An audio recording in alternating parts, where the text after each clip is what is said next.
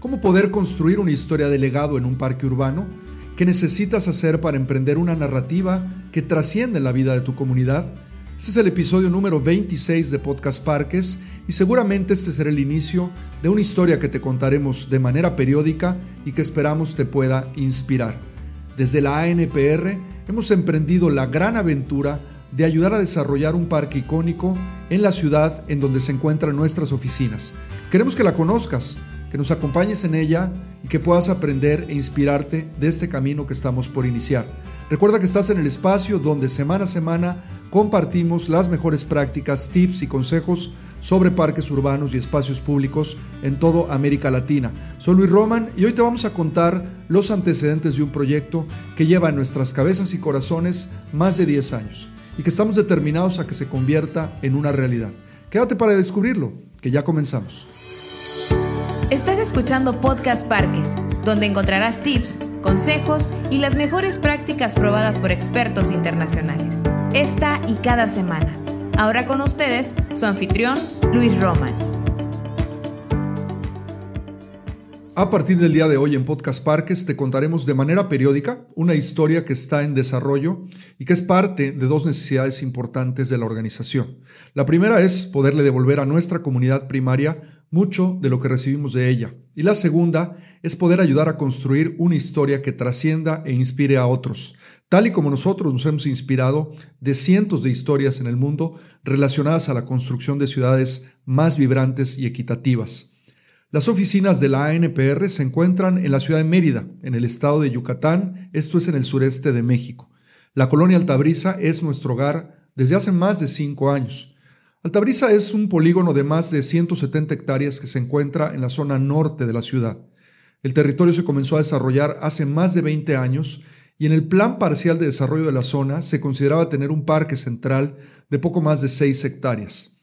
Hospitales, un centro comercial y más de una decena de desarrollos de vivienda fueron poco a poco conformando esta zona de la ciudad. Lamentablemente, nunca se planeó bien un proyecto espacio público y la especulación y venta de propiedades dejó al polígono con menos de la mitad de los espacios verdes que originalmente debería de tener. En uno de ellos, de hecho, de más de 5 hectáreas, se encuentran vestigios arqueológicos, pero esto ha imposibilitado que el espacio pueda ser usado no solamente para un espacio público, sino también para temas de vivienda. Pero afortunadamente existe otro espacio en la colonia, con el desarrollo en el polígono, de poco más de tres hectáreas, el cual sí está disponible y pudiese convertirse en un parque. Vamos a hablar de los antecedentes, cómo empieza nuestra historia personal con este terreno. Bueno, en el año 2009, después de vivir en la ciudad de Monterrey por más de 15 años, Decido regresar a Mérida. Yo no tuve la suerte de nacer aquí, pero llegué con mis padres a la edad de siete años. Y esta es la tierra donde he pasado la mayor parte de mi vida y que además amo profundamente. Una de las razones por las cuales decidí regresar a la ciudad, además de temas de calidad de vida y de seguridad, fue por una oportunidad de negocio que se me presentó. Un negocio relacionado a la recreación, que en ese momento no tenía idea que me llevaría a trabajar en los parques un par de años después.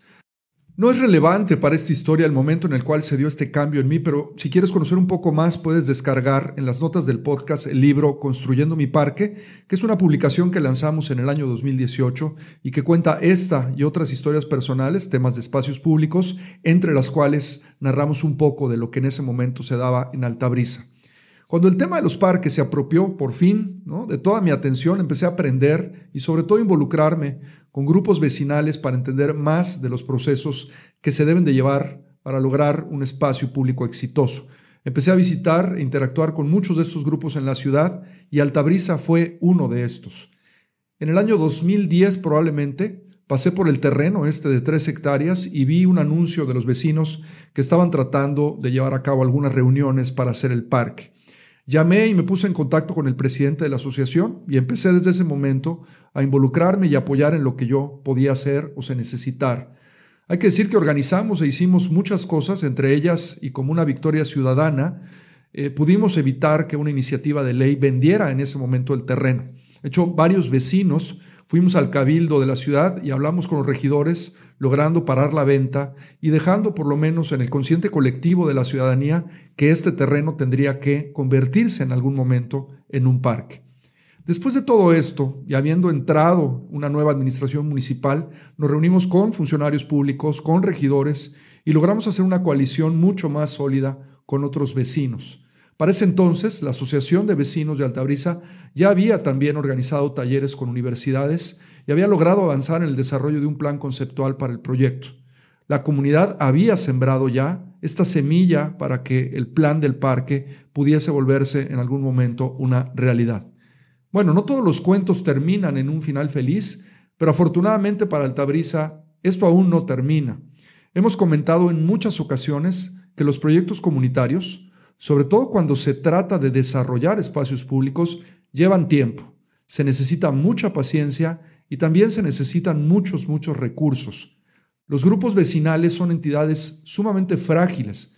Los vecinos cuando queremos involucrarnos debemos de tener, si queremos ayudar de manera efectiva, tres componentes principales. Número uno, actitudes. En la tremenda complejidad de lograr un proyecto comunitario, la actitud de servicio, conciliación, escucha y sobre todo acción juegan uno de los papeles más importantes.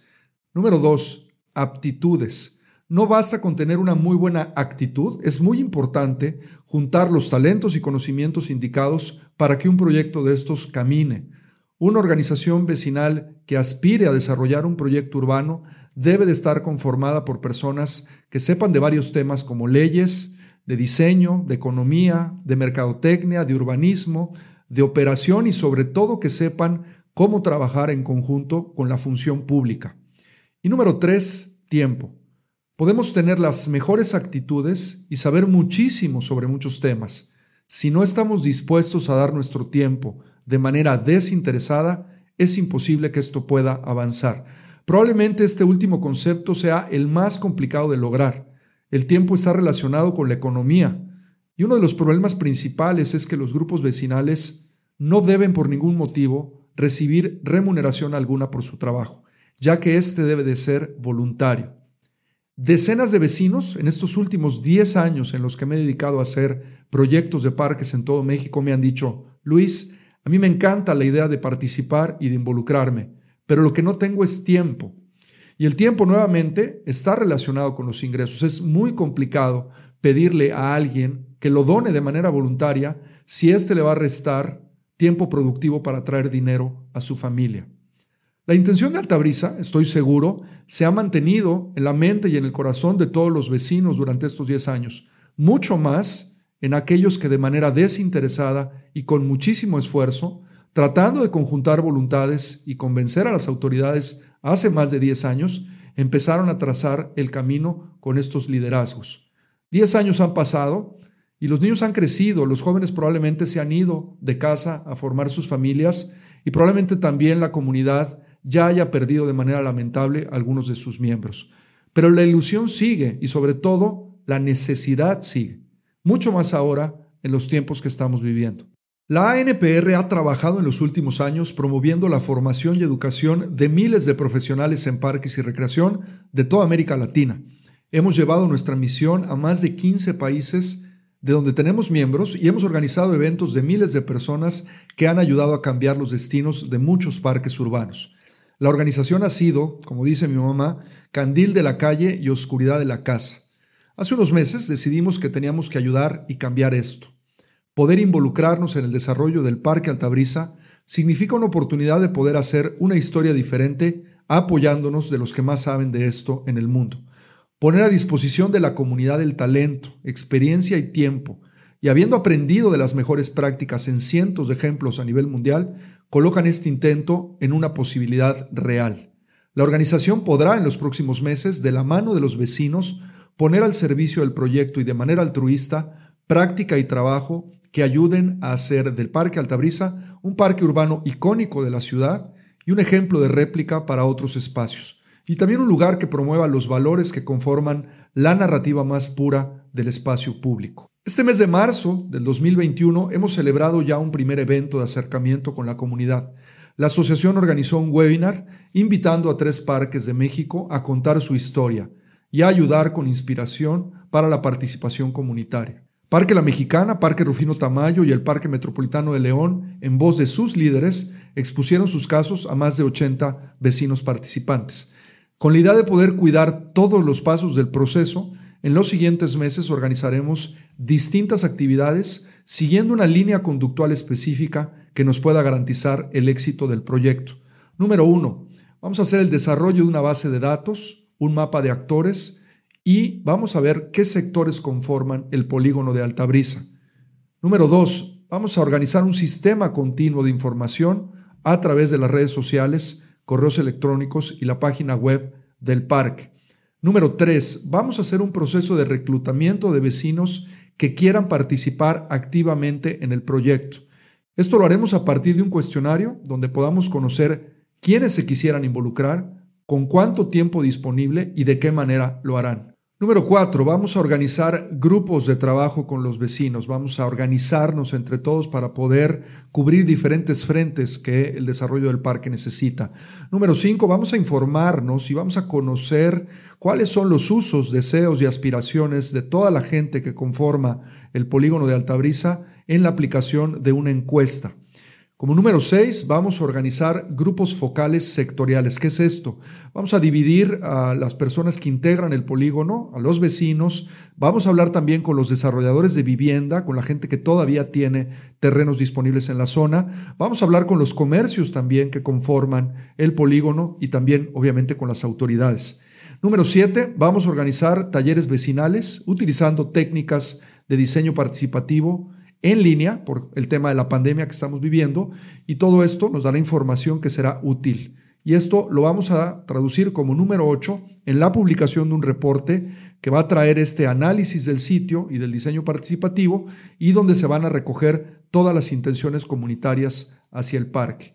Número 9, vamos a hacer unos primeros trazos e ideas con el grupo diseñador utilizando el reporte del análisis del sitio y del diseño participativo para que con esto se puedan empezar a plasmar sobre un plano las ideas de todos los vecinos. Y número 10, vamos a hacer una presentación de ideas preliminares con la autoridad.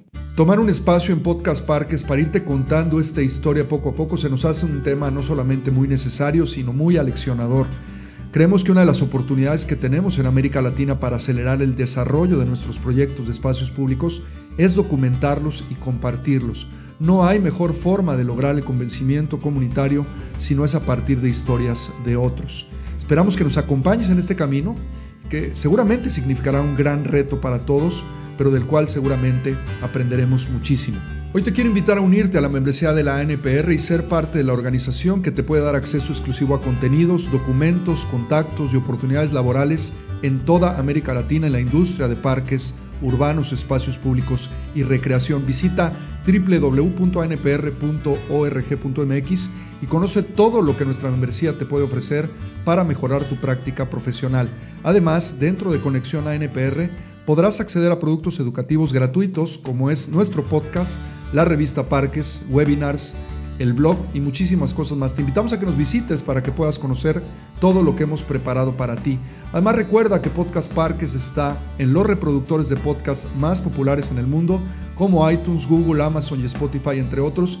Te invitamos a suscribirte para que no te pierdas semana a semana ningún detalle de los episodios que preparamos para ti. Nuevamente, gracias por escucharnos y nos vemos la siguiente semana en otra emisión más de Podcast Parques. Nuestro podcast ha terminado. Te recordamos visitar nuestro sitio web www.anpr.org.mx y seguirnos en redes sociales como arroba ANPR México.